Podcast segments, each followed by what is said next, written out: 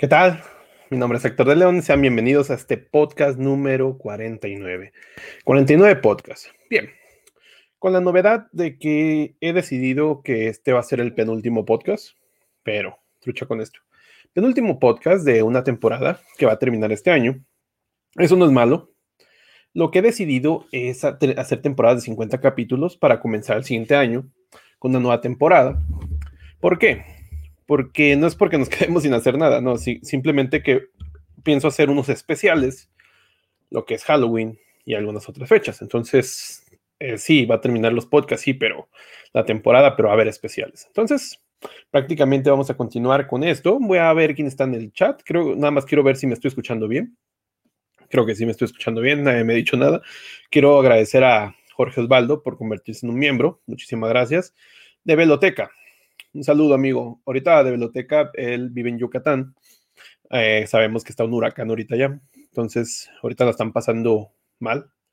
Esperemos, mandémosle vibras para que no pase a ver daños mortales. Y pues nada, un abrazo, amigo. Entiendo por qué no puede estar aquí. Brian, ¿qué tal, Brian? Manzano, listo para echarle unas cervezas. Y pues sí, ya todos con su cerveza en mano, por favor, porque esto se va a poner interesante. El podcast número 49 de 50, final de temporada el siguiente martes. Pero vamos a seguir a continuar con especiales. No es que no vayamos, no es que vayamos a parar, pero quiero cerrar como el ciclo, decir, ya llegamos a los 50 capítulos. Y el siguiente año, comenzando enero, comenzamos con una nueva era. Bien, como les había comentado, los que están llegando, va a haber especiales, entonces no es como que quedemos sin hacer nada. Bien, entonces, ¿a qué es lo que va? Este podcast eh, quiero centrarme en los riesgos que son la inteligencia artificial. Hablamos mucho de lo que en podcast pasado, de lo que viene las maravillas del transhumanismo, la matemática del universo, pero quiero centrarme en, lo, en el lado riesgoso de todo este tipo de cosas. Eh, prácticamente es noche, es octubre, vamos a hablar de terror. el lado oscuro de la inteligencia artificial, los riesgos que involucra y también algunos casos hipotéticos abordados en la ciencia ficción, porque recordemos que hay mucho de la ciencia ficción que la inteligencia artificial siempre es la enemiga. Digo hipotéticos, porque tampoco se trata de crear pánico, bueno, poquito. Y tampoco mala imagen de la inteligencia artificial. Entonces, como saben, toda tecnología siempre tiene riesgos. Eso lo hemos visto en todo lo que está a nuestro alrededor. En todas las tecnologías cuando llegan siempre ha habido riesgos. Llega la revolución industrial y y trae sus riesgos. Llega la, la computación y trae sus riesgos, sí, a, pesar, la computación trajo sus riesgos, por ejemplo, todas las lesiones de las manos y todo eso. Bien, entonces la, inteligencia artificial obviamente va a traer sus riesgos, o ya hay unos. Vamos a hablar de los que ya pasaron, o ya hay unos en el presente. A veces cuando hablamos de inteligencia artificial pensamos en un futuro muy lejano, pero en realidad es que la inteligencia artificial de manera por lo menos débil, ahorita ya la, ya la tenemos, eh, desde el hecho de que te estén espiando cuando lo que estás navegando, la información, tu rostro, qué es lo que estás haciendo, que una cámara diga, ah, mira, está comiendo una hamburguesa, eso ya es inteligencia artificial. Bien, en este podcast es para relajarnos, recordemos eso, charlar y asustarnos porque ya es mes de octubre. Bien, este podcast transmitido en vivo por Twitch, Facebook y YouTube todos los martes, 11 pm. Recordar que este es el penúltimo, el siguiente martes va a ser el último, pero vamos a hacer especiales. La repetición quedará en YouTube, Spotify y iTunes. Usted me puede apoyar siguiéndome por estos canales y en el caso de YouTube dejándome un pulgarcito arriba. Todo libro mencionado y fuente está en la descripción por si te interesa dónde saqué la información. Y vamos a saludar un poquito al chat, que ya veo que hay más personas. Les recuerdo que estoy transmitiendo por Facebook, eh, Twitch y YouTube, por lo cual ya hay bastantes personas. Bien, vamos a ver. Vamos a ver. Dice Roberto Canela, ¿te vas a poner en Neuralink y por eso acabarás la temporada? Eh, puede ser, no es cierto. Entonces me están poniendo nada más los puerquitos. No, ahorita yo quise ponérmelo, pero me dijeron, no, no eres un puerquito. Y pues no me lo quisieron poner. ¿Qué tal? Aquí Humberto Cortés dándole saludos al profe Oscar. Eh, sí, ahorita está, parece que viene muy, muy fuerte el huracán y pues esperemos no pase a mayores. Entonces, un saludote a Oscar de Veloteca y todas las personas que están, sobre, todo en la península de México. Sí, creo que se llama península. Sí, todo lo que es Quintana Roo, Campeche, Yucatán, Tabasco. Entonces, pues mandarles vibras, ¿no? Porque ahorita están pasando mal. Bien, vamos a comenzar. El capítulo 49 los riesgos, los mayores riesgos de la inteligencia artificial. Bien. Primero, vamos a hablar de riesgos, sí, pero ¿qué es la inteligencia artificial? La definición formal. Inteligencia llevada por máquinas. La definición detallada formal. Rama de la computación que se encarga de estudiar modelos capaces de realizar actividades propias de los seres humanos, basándose en el razonamiento y la conducta. Ahora, ¿qué dice un pionero como John McCarthy? John McCarthy, junto con eh, otros sujetos que ahorita hablaré, son de los pioneros de la inteligencia artificial. Es una ciencia muy nueva. El pensamiento es muy antiguo desde Aristóteles, pero la ciencia es muy nueva, eh, catalogada como ciencia. Entonces, John McCarthy lo define de una manera más elegante. Es la ciencia e ingenio de hacer máquinas inteligentes, especialmente programas de cómputo inteligente. Es eso. Bien, estas son algunas definiciones de lo que sería la inteligencia artificial. Pero bien, la pregunta compleja aquí es, inteligencia artificial, sí, pero ¿qué es inteligente? ¿Qué es ser inteligente? ¿Qué, qué, qué conlleva ser que algo sea inteligente? Sí, o sea, nosotros decimos, ay, pues yo soy inteligente, sí, pero ¿qué es lo que te hace ser inteligente a ti? Y no inteligente a una hormiga, que a lo mejor también podría ser un tipo de inteligencia, ¿por qué no?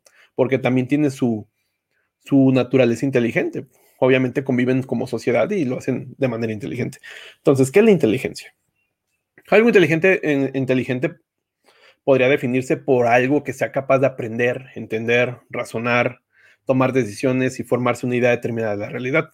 Pero también podría ser una inteligencia más eh, básica, el comportamiento de algunos animales. ¿Por qué no es inteligente una abeja o una hormiga? Quizás no pueden razonar o quizás, pero sí toman decisiones. Entonces la inteligencia es todo eso que te hace tomar esas decisiones. Analizar tu entorno, aprender de tu entorno, porque los animales aprenden su entorno. La diferencia es que el ser humano... Eh, en teoría, es el único que puede decir yo existo, pero en teoría, porque ya se ha comprobado de repente que animales también parece que si se dan cuenta de su yo, parece, sobre todo en monos. Bien, entonces, como estas cosas teóricas abordamos que la inteligencia artificial vendría siendo la simulación o la creación de máquinas inteligentes. Eh, aprendimos eh, basadas en nosotros, que nosotros con el ego que tenemos pensamos que somos inteligentes, pero podría ser que no. Hacemos muchas estupideces. Bien. Este pensamiento no es algo de épocas recientes, sin embargo, a partir de los años 50 ya fue planteado en definiciones formales. El pensamiento viene de muy atrás, desde Aristóteles, como les mencionaba, donde ya se analizaba sobre el funcionamiento de la mente, pero fue hasta que Turing diseñó la máquina universal, la máquina universal que se demostró que la computación o el cómputo se podría implementar en medios físicos. Antes era teórico, estaba Turing y estaba el cálculo lambda, eh, era teórico, hasta que Turing hace la máquina universal, se demuestra que lo cómputo se puede hacer por medios físicos. Entonces, esto ya da el inicio de lo que es la inteligencia artificial, pero formalmente hasta el año 56, John McCarthy, Marvin Minsky, y eh, Marvin Minsky es el creador del lenguaje de programación Lisp, y Claude Shannon, en la conferencia de Dartmouth, el término inteligencia artificial fue inventado. Es decir, la idea viene de Aristóteles, eh, pasando por muchos, muchos pensadores, pero hasta el año 56 del siglo pasado es cuando se define el concepto de inteligencia artificial. Cuando escuchamos la palabra máquina en la misma frase inteligencia artificial, rápidamente se nos viene a la mente robots y vamos a comenzar como se fue pensando en escenarios de riesgo de inteligencia artificial. Siempre los robots fueron como que la parte rápida, la que nos dijo, ah, van a ser robots malignos, sí, pero la inteligencia artificial hemos visto que está más allá de solamente ser robots. Voy a leer un poquito el chat, ya ha llegado más gente y eso es bueno. Aquí, creo, mira, ya nos están espiando. Dice King Alberto, hola, soy Skynet. Hola. Estamos hablando bien de ti, no te preocupes. Max Hernández, saludos, saludos. ¿Qué es inteligencia? Esa es la pregunta, yo creo que clave, porque hablamos de inteligencia artificial siempre, pero yo no veo a nadie que hable qué es inteligencia. Pero ahorita fuimos un poquito teóricos, vamos allá a, hacer a entrar al, al énfasis del live, bueno, del podcast, que viene siendo los riesgos de esto. Bien. Saludos, Juan Sánchez. Interesante, dice Guillermo Reyes. Saludos, gente. Recordar que también este el objetivo de este podcast que está en vivo es para también charlar con ustedes que están en el chat. Y prácticamente, aquí está mi primo, mira, saludos, cacahuate. Es, una frase que él dice mucho de cuate cacahuate. Y pues un saludote, cacahuate. Este, prácticamente él creo que está, sí está en YouTube. Hay personas que están en Facebook también comentando y pues van a ir apareciendo aquí. Si están en Twitch, también pongan sus comentarios, todos me aparecen. Entonces, vamos a continuar. Ahora sí. Riesgos de la inteligencia artificial. ¿Qué es un riesgo? no, eso sí lo sabemos. No vamos a entrar. ¿Qué es un riesgo? Eh, en 1942 en el relato Círculo Vicioso, Isaac Asimov, sí conocen a Isaac Asimov, ¿no? Planteó las tres reyes de la robótica. Las tres reyes de la robótica hasta las he visto que las mencionan en Los Simpson, eh, las cuales fueron descritas en varias de sus obras para que los robots nunca dañaran a los humanos. Y son las siguientes. Recordemos, en el año 42 todavía ni siquiera existía el concepto de inteligencia artificial, pero ya se hablaba de robots inteligentes. Entonces, la primera ley, un robot no, no hará daño a un ser humano, ni por inacción permitirá que un ser humano sufra daño. La primera. Es decir, un robot no puede dañarte. Y si tampoco el robot hace una, se queda estático, tampoco, y eso te hace daño, tampoco va a permitir eso. Un robot debe cumplir las órdenes dadas por los seres humanos, a excepción de aquellas que entren en conflicto por la primera ley. Es decir, un, humano que le diga a un robot, ve a matar a esa persona, la ley segunda, la ley primera se lo va a impedir, porque un robot no puede dañar a un ser humano. Y tercera ley, un robot debe proteger su propia existencia en la medida en que esta protección no entre en conflicto con la primera o con la segunda ley. Es decir, un robot se va a cuidar por sí mismo siempre y cuando no dañe a un ser humano. Entonces, prácticamente estas leyes de Isaac Asimov, hay otra ley, la, ley cero, pero aquí no la voy a mencionar, pero él las planteó para ver todos los conflictos que podrían entrar la inteligencia artificial, que en ese entonces todavía no existía. Pero en varios de los libros de Isaac Asimov se, se mencionan estas tres leyes, bastantes. Si quieren ver una situación cómicas o varias situaciones cómicas, bueno, más bien eh, leer, ¿por qué no ver? Leer situaciones cómicas sobre estas tres leyes, lean el libro de Yo Robot de Asimov. Son 10 mini historias que van en secuencia y todas estas abordan estas tres leyes. Es decir, Yo Robot no la película. La película no tiene nada que ver con Yo Robot, nada que ver. Es decir, aquí tengo el libro. Miren, Yo Robot. Aquí creo que se ve. Yo Robot, Isaac Asimov. Este libro eh, se conforma por 10 historias donde abordan estas tres leyes. Y, hay, y la segunda historia está muy cómica porque aborda cómo hay paradojas en nuestras leyes. Eh, se los voy a contar un poquito de spoiler. La, historia trata de un robot, son, son robots. Imagina, el, el, libro de Yo Robot trata de cómo los robots van a ir adentrándose en la humanidad. Obviamente es una novela. Y hay 10 situaciones. Y una es donde está un robot dando vueltas, como loco, en un planeta, no recuerdo si es Mercurio o Venus, pero está corriendo en círculos, corre en círculos para allá y para allá y dicen, ¿qué trae ese robot? ¿Por qué está corriendo en, por, está corriendo en, círculos? Porque está en una paradoja de estas leyes. Tiene que ir a una misión a obtener un mineral, creo, no recuerdo. Es un spoiler la segunda historia, no importa, las otras no me las pueden leer y como entra en el conflicto la tercera ley, donde si no va por el material, cuando llega al material empieza a tener el robot riesgo de dañarse o se está quemando, se regresa de nuevo porque rompe la tercera ley. Y cuando se regresa, llega a un punto en donde rompería la dos, que es la de debe hacer las órdenes que le dice el humano, y vuelve a regresar y vuelve a llegar al punto donde se puede destruir el robot por lo caliente y se vuelve a regresar de nuevo y así se queda dando vueltas queda en un conflicto paradójico. Entonces está chistoso porque combinan ese tipo de... Isaac Asimov era todo un genio, eh, combina ese humor con algo de lógica, entonces está interesante. Las otras historias las pueden leer, se los recomiendo, recomendadísimo ese libro, Yo Robot de Isaac Asimov. Todos los programadores deberían leer ese libro, es bastante bueno. No, tiene nada que ver con Will Smith, eso olvídenlo. Siempre las películas de Will Smith basadas en libros no tienen nada que ver con el libro, con, el libro. También la de Yo Soy Leyenda no tiene nada que ver con el libro. En Soy leyenda, en el libro, es un alemán y son vampiros, o sea, ni siquiera son zombies. Bien.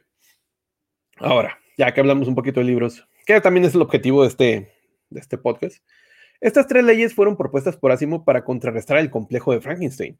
Ya he hablado algunas veces del complejo de Frankenstein o la famosa rebelión de las máquinas. Eso sí lo conocen. Rebelión de las máquinas es el complejo de Frankenstein. Eh, prácticamente es un escenario apocalíptico clásico en la ciencia ficción. En muchas películas, libros lo hemos visto. Cuando digo ciencia ficción no quiero hablar de películas, quiero, o sea, no solo en películas. Quiero hablar de videojuegos, películas, anime, novelas, todo lo que conlleva ciencia ficción.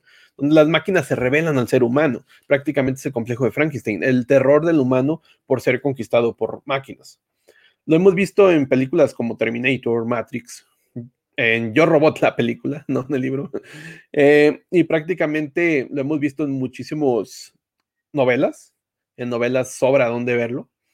Y es ese complejo de que las máquinas nos dominen. El temor del ser humano por las máquinas viene desde el siglo XIX, cuando en el mundo comenzó a industrializarse por máquinas que hacían el trabajo de los hombres. Es decir, llega la, la revolución industrial y el humano las veía como enemigos ya.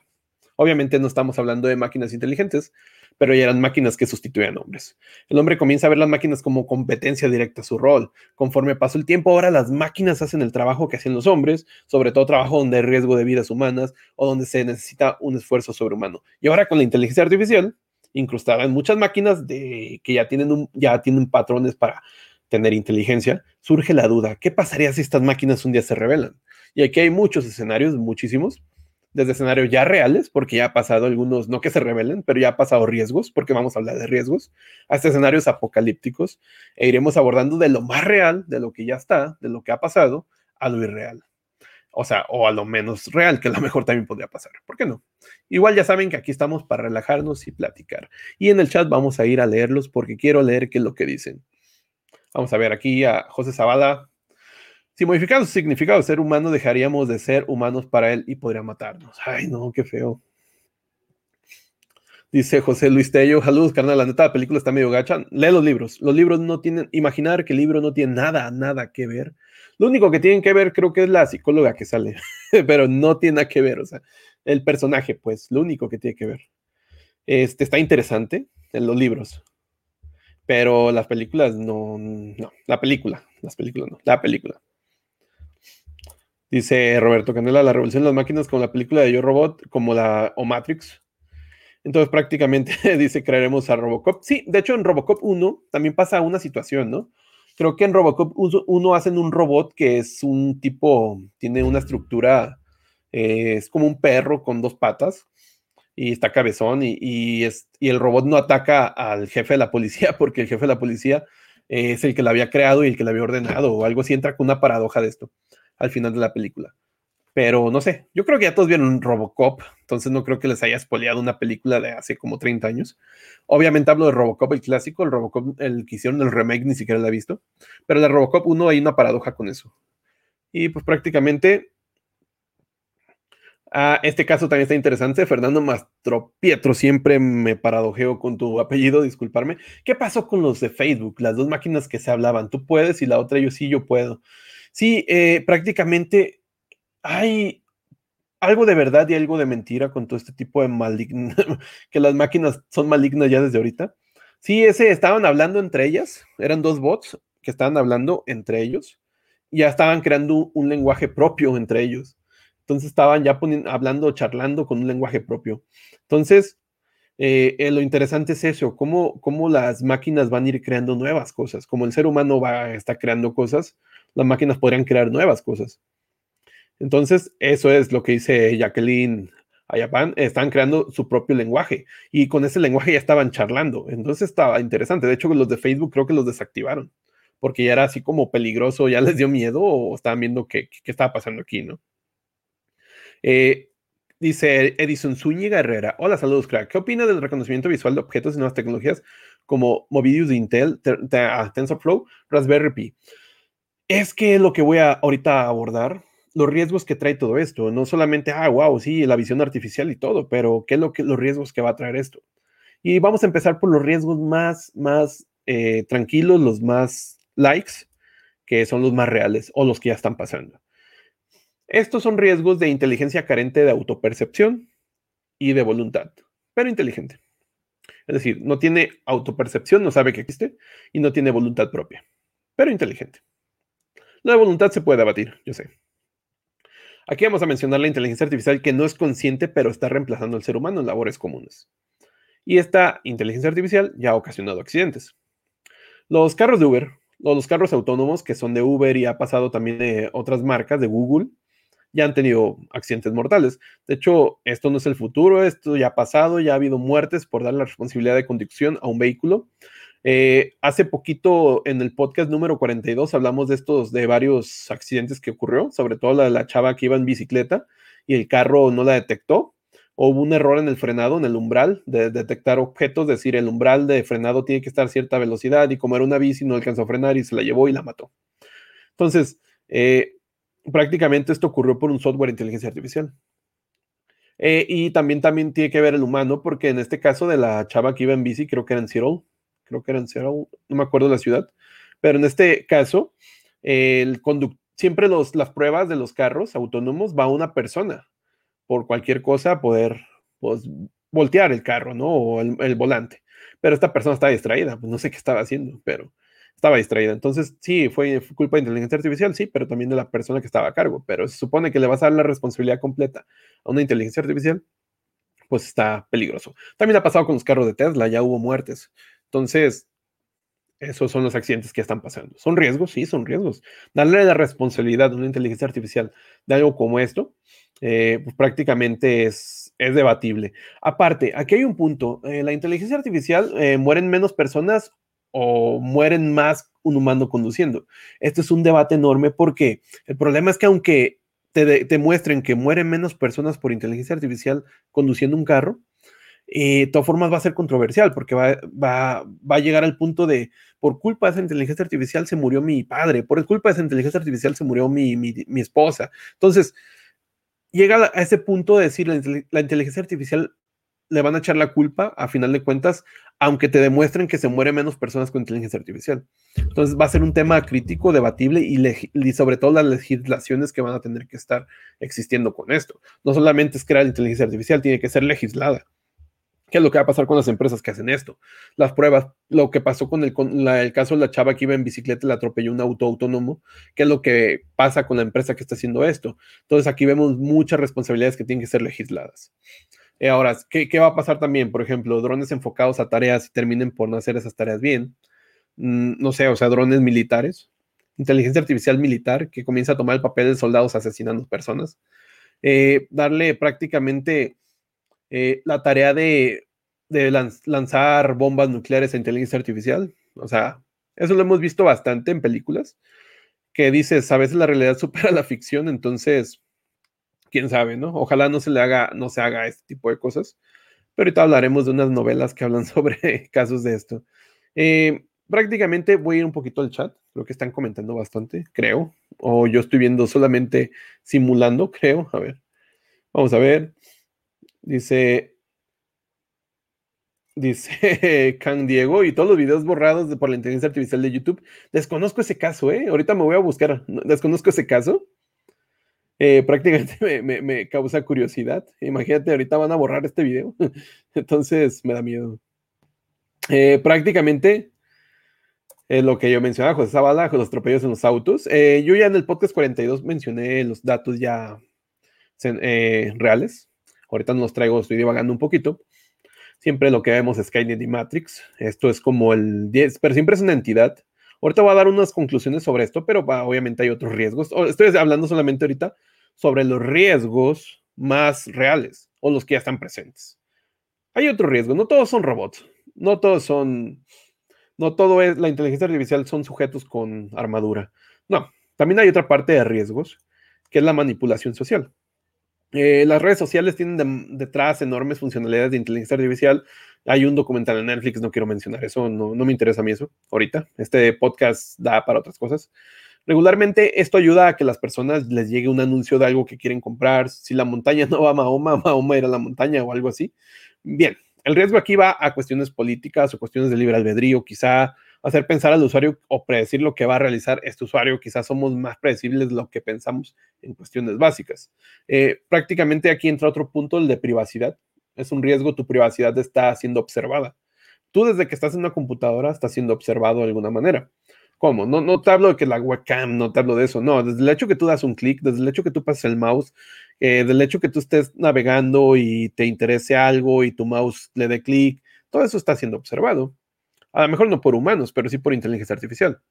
Eh, como sabemos, ya la inteligencia artificial es capaz de analizar rostros, ver si las personas están tristes, comiendo, fumando, bebiendo, y todo eso es información que se puede analizar por algoritmos inteligentes. Es decir, no hay un humano que diga, ay, este está triste, ay, pobrecito. No, hay una inteligencia artificial que va a abordar toda esa información de manera masiva y va a encontrar patrones, eh, prácticamente, o comportamientos.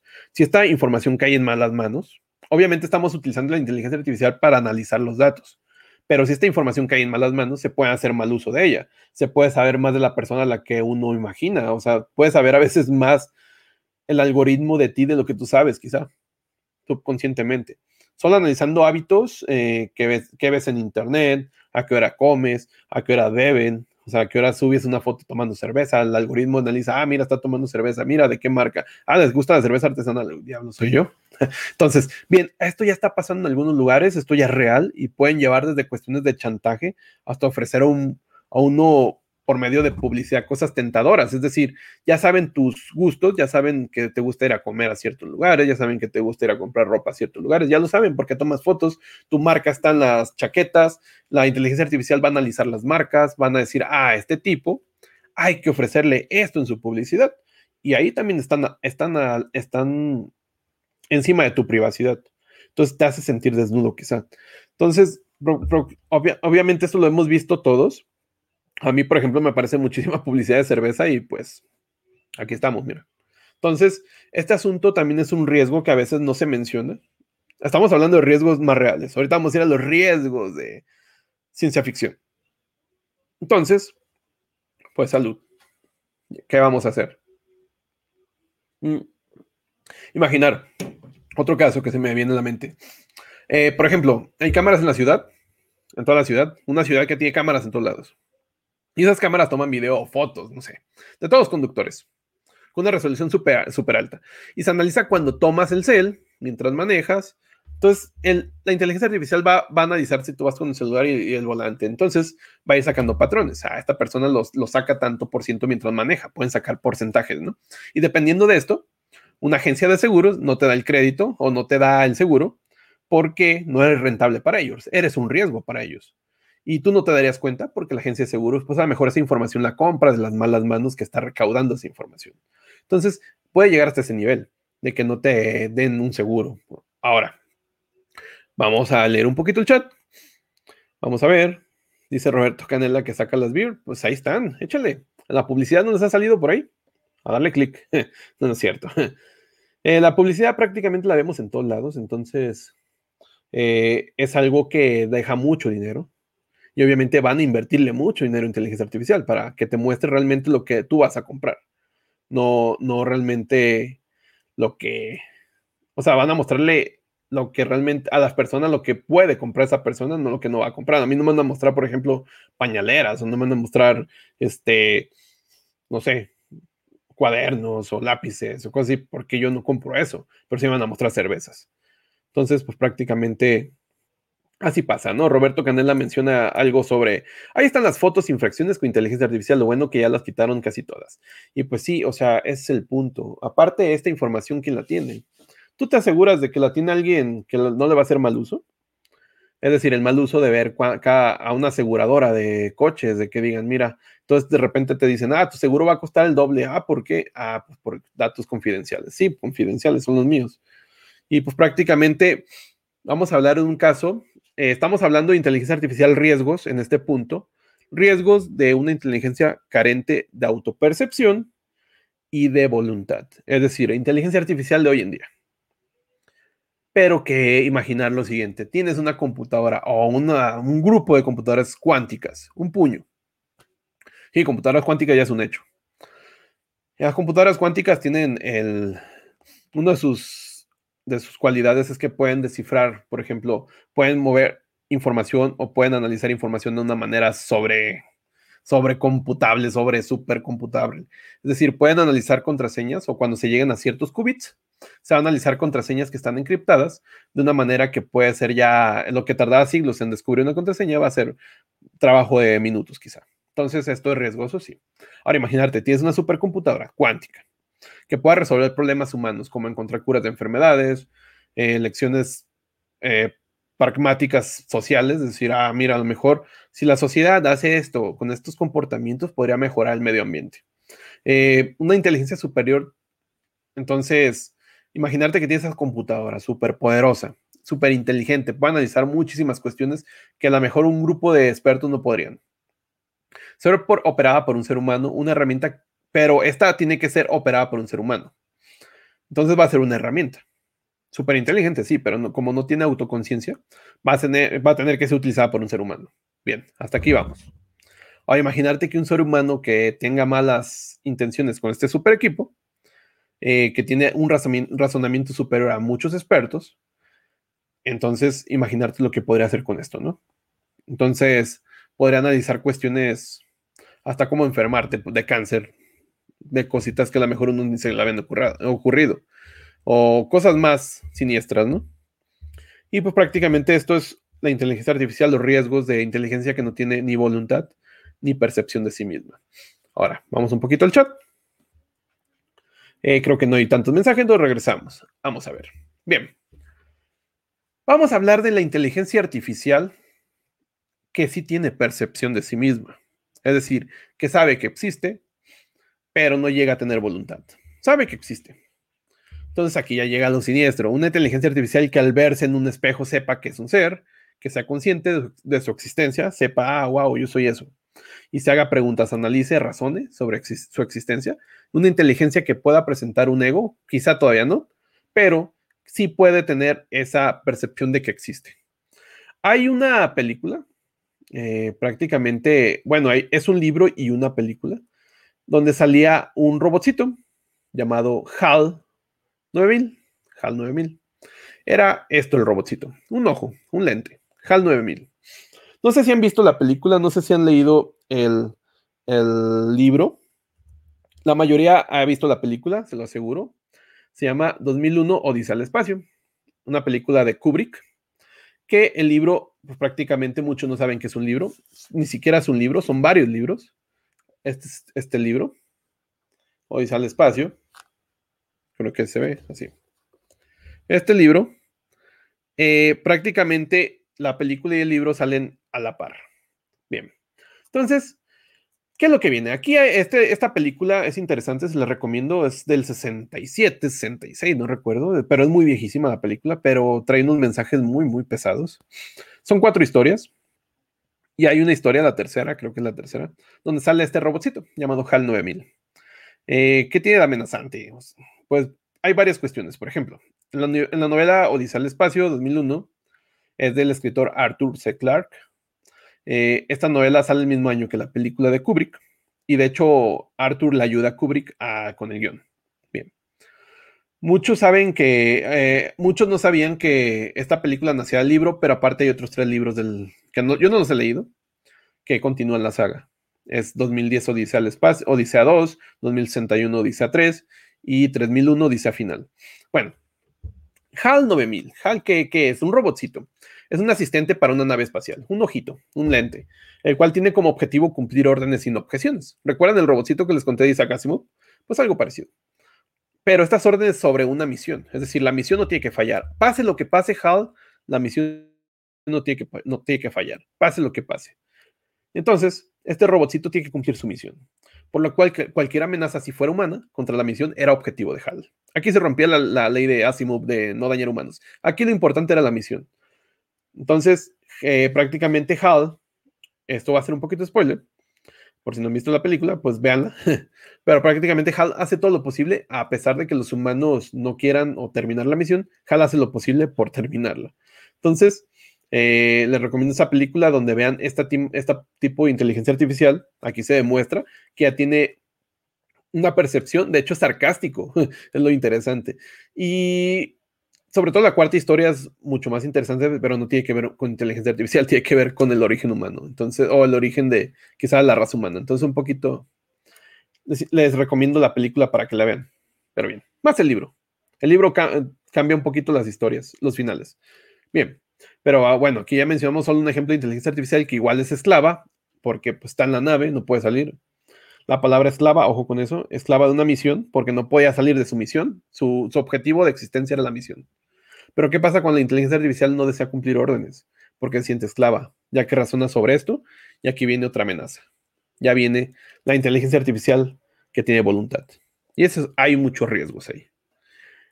Dice José Osvaldo, esa peli sí está buena, sí, y es viejísima, es, de, del año 66, 67, creo. Viejísima.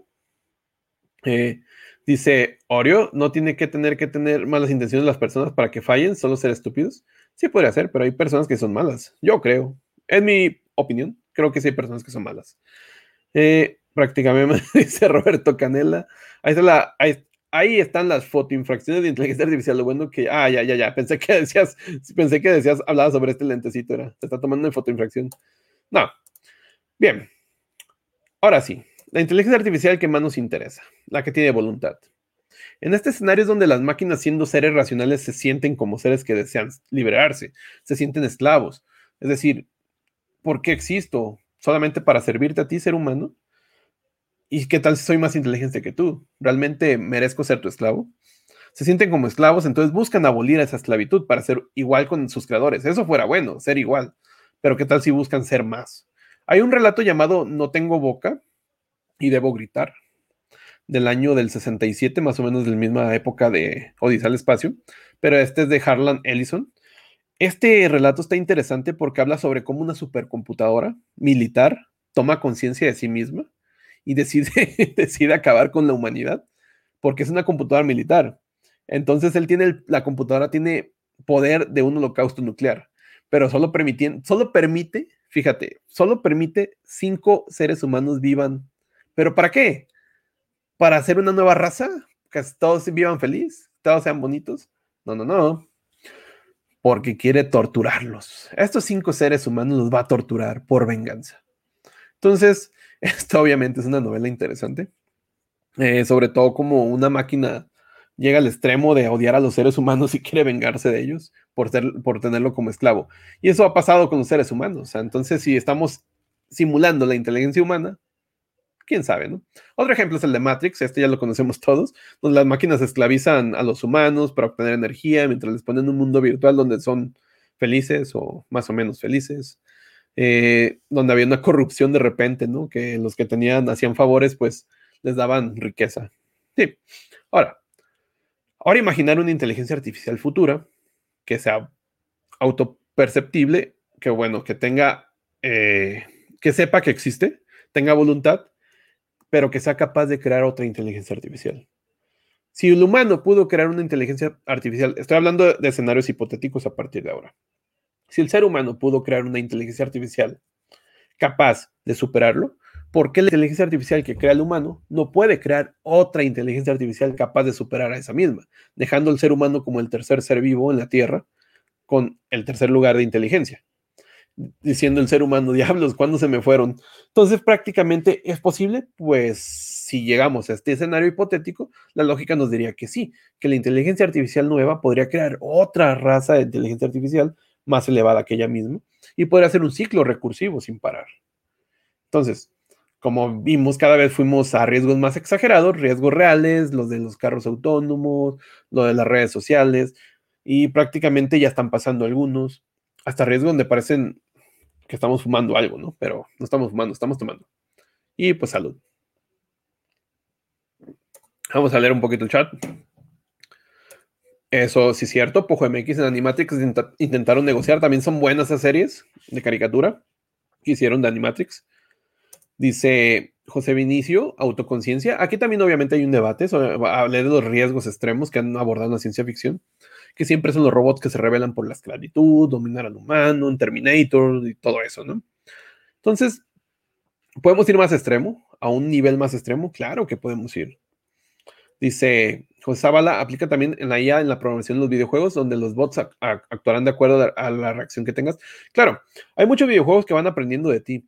Yo, yo no me dejará mentir Pojo MX, pero yo noté que el tank en Left 4 Dead tenía una inteligencia artificial que se autoajustaba dependiendo del jugador. Yo lo notaba, porque si jugaba con mi máquina, se comportaba de una forma, si jugaba con otra máquina, se comportaba de otra forma. Entonces, prácticamente, creo en los videojuegos hay muchísima inteligencia artificial. Entonces, sobre todo ya ahorita con los videojuegos que ya se conectan a la nube y se guarda información tuya, etcétera, ¿no? Quisiera mostrar tu dibujito burocracia, pero mira, aquí sale así. Entonces, Shelterín. Bien. Ahora, ya hablamos de inteligencia artificial, que es la que está utilizándose ahorita, que no tiene conciencia ni voluntad. Hablamos de la que tiene conciencia. Hablamos de la que tiene conciencia y voluntad, que son los escenarios de ciencia ficción que todos conocemos o que hemos visto en muchísimas películas. Ahora, ¿qué tal si vamos a un nivel superior? Que sí lo hay. Sí, claro que lo hay. Quiero abordar un tema que se llama el libre albedrío. ¿Qué sabemos del libre albedrío en realidad? Se dice que es la capacidad, del ser humano de decidir por sí mismo, pero ¿realmente sabemos cómo funciona? Hay mucho debate sobre esto. Eh, de hecho, ni siquiera hay algo que digan es esto y es tal, porque nadie se, da, nadie se pone de acuerdo. Yo estoy haciendo este podcast voluntariamente, o hay factores que me obligaron a hacerlo, o dichos factores son condiciones SIF en mi cerebro, creando una simulación de voluntad. Yo creo que soy, tengo voluntad, pero ¿qué tal si no hay una voluntad detrás? Sino que yo desde el momento de la creación del universo, todo ya está destinado a ser como está. Si está destinado a ser como está, es decir, tú avientas una canica y tiene un movimiento, el cual va a hacer que sea, funcione por mecánica clásica de Newton, y este movimiento tenga repercusión, eh, podríamos ser simplemente instrumentos de canicas, pero obviamente aquí llega la mecánica cuántica, ya lo sé. Entonces hay quienes abordan el libre albedrío dentro de procesos caóticos, donde es difícil predecir qué es lo que vamos a realizar a continuación. Pero obviamente estos procesos caóticos siempre buscan una respuesta. Realmente podemos predecir la mecánica cuántica, podemos predecirla sin, llegar al punto de, decir, es probable que sea esto, esto, esto, esto, otro, sino llegar al punto de decir, es probable que sea esto ya, un determinismo. Pero con el tiempo hemos visto que el universo no funciona tan determinista, eh, sino subjetivo más bien pero hay muchas corrientes. Está la mecánica cuántica que puede abordar este tema del libre albedrío, está el determinismo, está el dualismo, el multiverso, caos, eh, comportamiento emergente y muchos otros. Entonces, ¿qué entran para querer descifrar si el libre albedrío existe. O solo somos parte de un juego de infinitas bolas de billar. Se me da risa porque imagino una bola de billar así toda chocando, chocando en el universo, pero sin embargo, siguiendo reglas, eliminando que en realidad somos libres. Esta es una pregunta que les hago a ustedes. ¿Realmente existe libre albedrío? Y tú me dirás, ¿qué tiene que ver diablos aquí la inteligencia artificial? Puedes imaginar si un día la inteligencia artificial supera la inteligencia humana y puede crear algoritmos o alguna cosa que no sea llamada algoritmo o algo más complejo, más avanzado como algoritmos cuánticos, por ejemplo, que en computadoras cuánticas sí existe, ya es un hecho, los algoritmos cuánticos existen. Tú vete a Google, acabando el podcast, algoritmos cuánticos existen, hay bastantes ya, eh, que trabajan con qubits. Los qubits es la unidad de la computación cuántica. Eh, entonces, esta unidad de computación cuántica puede guardar varios estados, no es uno y cero, sino que puede guardar varios estados, como lo hace la mecánica cuántica de los, como guardan los, los, los se me fue la palabra, los electrones, eh, varios estados a la vez. Puede tener un estado girando a un lado y a la vez también el otro, y eso es la base de la mecánica, de la computación cuántica. Entonces, imaginar que una supercomputadora funciona con una base superior a esto, que puedan predecir el ser humano como la inteligencia artificial que venció al campeón de mundial de ajedrez, pero predecir todo el comportamiento que va a hacer en las próximas 24 horas. Imaginar eso.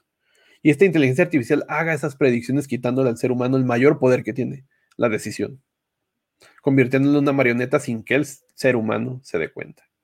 Pues bueno, esto es lo más extremo y lo triste sería prácticamente que el ser humano sería un esclavo sin saberlo. Eso es lo más extremo que yo creo que puede llegar si tú eres un esclavo y sabes que eres un esclavo, vas a pelear por abolir, creo que es la palabra abolir, o, pelear por quitar esa esclavitud. Pero ¿qué pasa si una inteligencia artificial ya eres marioneta de ella? Y esta inteligencia artificial hace todo lo posible por predecir todos tus movimientos y saber que tú nunca vas a actuar en su contra, haciéndote sentir bien porque tu libre albedrío es controlado por ella, prediciendo todos tus movimientos posibles y habiendo que ni uno de esos movimientos posibles vas a llegar a uno donde tú estés en contra de ella. Imaginar eso. Eso es lo triste, saber que todas tus decisiones ya son tomadas por una inteligencia artificial y como por tus deseos. Obviamente tú tienes ganas de tomar una cerveza y estás triste o te o estás ya dices esta vida no sirve y de repente te llega un la inteligencia artificial hace lo posible porque tu currículum está arriba donde te llamen del trabajo y te contraten rápidamente porque vean que eres el más apto y digas ah wow la vida cambió todo es bonito entonces imaginar eso o sea imaginar cómo una inteligencia artificial puede jugar con nosotros porque sería una inteligencia superior a ser humano la, la del ser humano. Estoy hablando del caso más extremo donde los humanos sean esclavos sin saberlo y pues bien, vamos un poquito acá. Eso es, Roberto Canela. ¿Y quién dice que no somos esclavos si no lo sabemos? Por eso es el punto más extremo. Y quiero que se lo lleven antes de dormir.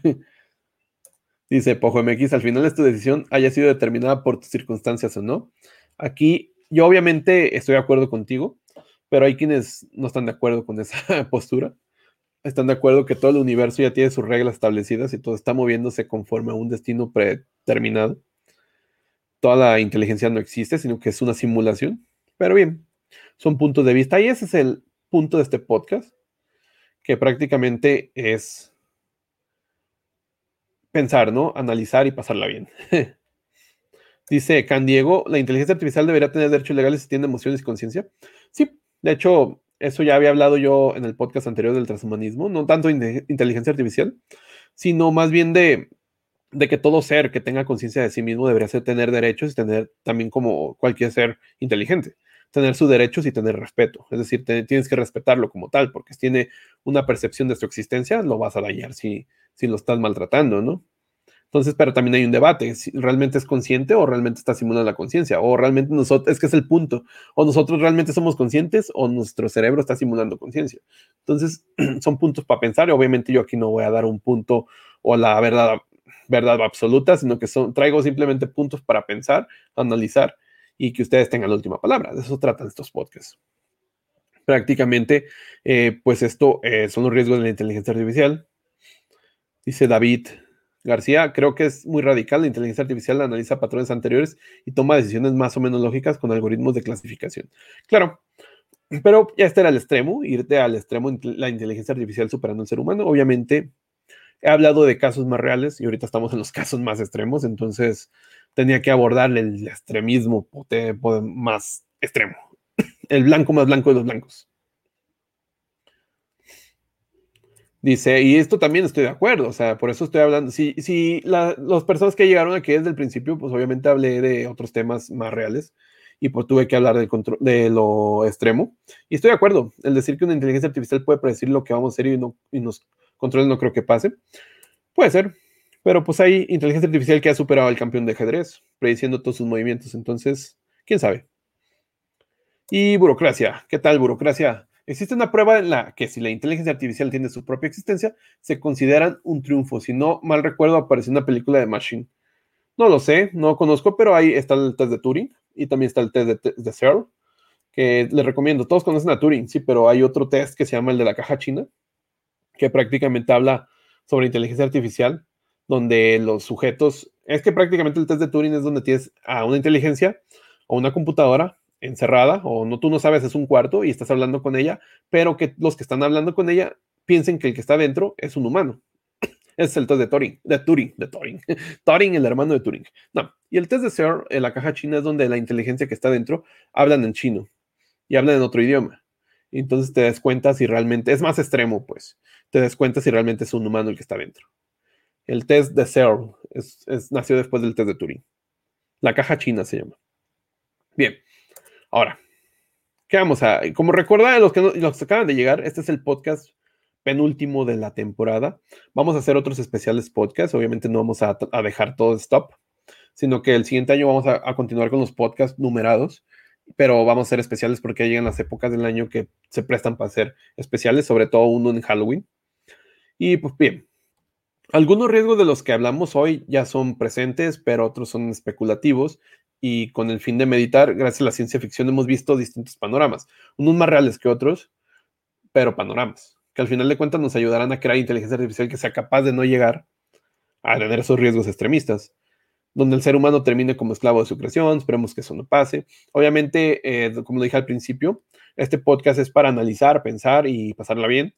Hablé de cosas reales, más reales que han pasado ya, cosas un poquito más que parecen que sí van a ocurrir o quizá no, y cosas que ya obviamente están muy lejos, es un futuro más lejano, pero quién sabe.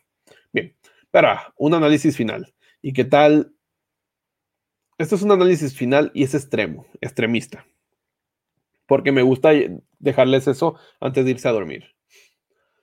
Imaginar lo siguiente. Eh, ¿Qué tal si una inteligencia artificial ya existe en un futuro? Ya sé, los viajes al pasado no pueden ser. Imagina, eso de los viajes al pasado, pues el ser humano es el que piensa que no se pueden hacer. Pero imagina una superinteligencia artificial que existe en el futuro, con acceso a recursos ilimitados, donde esta inteligencia artificial tuviera una moral perfecta. Es decir, la inteligencia artificial está en el otro extremo, donde todo debe ser moralmente perfecto. Eso moralmente perfecto es lo pragmático absoluto en la humanidad. Y la solución a todo mal la va a resolver esta inteligencia artificial. y pudiera, pudiera tener el improbable poder de viajar al pasado, castigando a toda persona que no participó en la creación de esta misma inteligencia artificial que existe en el futuro, con un poder de un dios existente en el futuro, un, un poder absoluto viajando al pasado. Imaginarte esto, obviamente es el extremo mucho más churreto y de así.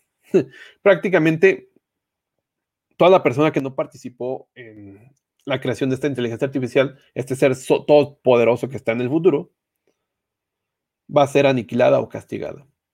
Prácticamente porque no fue parte de la solución para llegar a esta inteligencia artificial que tiene la solución a todos los males en el futuro. Eso es una paradoja antes de dormir.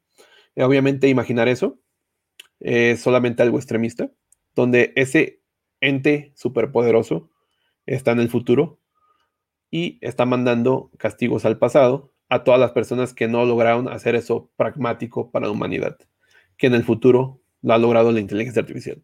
Obviamente me tengo que ir más extremo. Pero bien, quiero ir un poquito al chat. Vamos a ver quién está ahí. Y obviamente son las opiniones todas, todas. Dice aquí David Guerra, García, esa inteligencia es Jesús. Obviamente está hablando sobre todo, Isaac Asimov aborda bastante eso, este concepto de la superinteligencia, no de que viva en el futuro, pero sí habla sobre un concepto de una computadora que tenga todos los recursos del universo y que sea omnipresente, todopoderoso. ¿Por qué? Porque será una supercomputadora que ha unido todos los seres existentes en el universo y tiene el poder de hacer cualquier cosa, como crear un nuevo Big Bang. La última pregunta, Isaac Asimov. Bien, prácticamente Aquí dice burocracia. Esa es una película, se llama Terminator. Sí, pero allá, allá viven muy mal. ¿No ves que están en guerra? Hablaba de una inteligencia donde había ositos, rositas resbalándose por arcoiris. Ese Pojo MX, por eso, ah, ah, pero eso podría causar una paradoja. Sí, podría, claro. Y eso, ahí viene un poquito del basilisco de Rocco, que es una teoría que nació en un, en un foro de. Quise combinarla un poquito con la filosofía de Asimov, pero sí, el, basilisco de Rocco es un pensamiento, obviamente hipotético, que nació en un foro de filosofía sobre esta inteligencia artificial que podría existir en el futuro y que podría estar viajando al pasado, pero castigando a todas las personas que no fueron parte de la construcción de esta inteligencia artificial. Y bien, eh, prácticamente eh, hemos llegado al final todo el libro mencionado está en la descripción. Si es lo que si lo escuchas por YouTube o Facebook, está en la descripción. Toda la fuente está en, la descripción. Recordad que los martes a las 11 pm, el siguiente martes es el final de temporada. Quiero que estén aquí, va a ser un tema especial. Eh, a las 11 pm. Recordar que no es el final de esto, simplemente es el final de temporada. Y recordar que va a haber especiales en lo que resta del año, por lo cual no, ah, vamos a seguir por aquí. La repetición está en Spotify, iTunes, YouTube. Y si te ha gustado esta charla, pues me puedes ayudar con un like. Me puedes apoyar compartiendo, dejando su like y agradezco a cada uno de los que han llegado hasta este punto. Solo quiero decir, buenas noches. Gracias a todos nos vemos el siguiente martes con cerveza en mano, que vamos a festejar el final de temporada. Quizá voy a dar algunos premios, así que aquí lo espero. Adiós.